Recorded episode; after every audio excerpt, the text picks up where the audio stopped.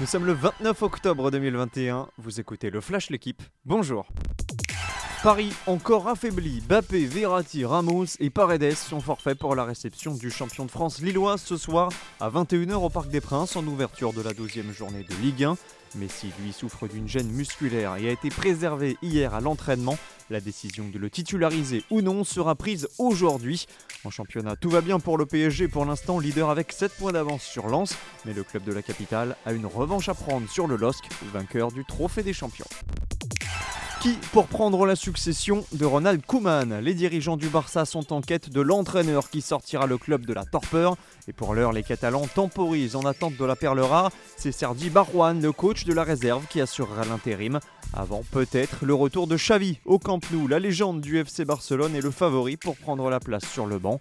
Selon El Mundo Deportivo, le champion du monde 2010 est en négociation avec son club actuel d'Al Saad au Qatar. Pour lui aussi, la mission est ardue. Franck Azema débarque à Toulon avec un objectif, permettre au RCT de retrouver le haut du classement en top 14.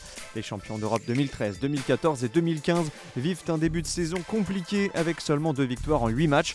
Les Varois sont avant-derniers. Premier test pour le nouveau manager demain à 15h face à Biarritz, avant un déplacement à Clermont la semaine prochaine, l'ancien club d'Azema. Connaissez-vous la recette du succès de Lasvel? Eh bien l'équipe se penche sur les raisons de l'embellie du club de Tony Parker, auteur d'un exploit mercredi soir face au CSK à Moscou. Co-leader de Click Elite, quatrième d'Euroleague, Villeurbanne réalise un début de saison de haute volée.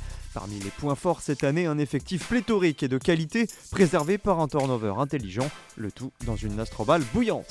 Merci d'avoir écouté le Flash l'équipe. Bonne journée.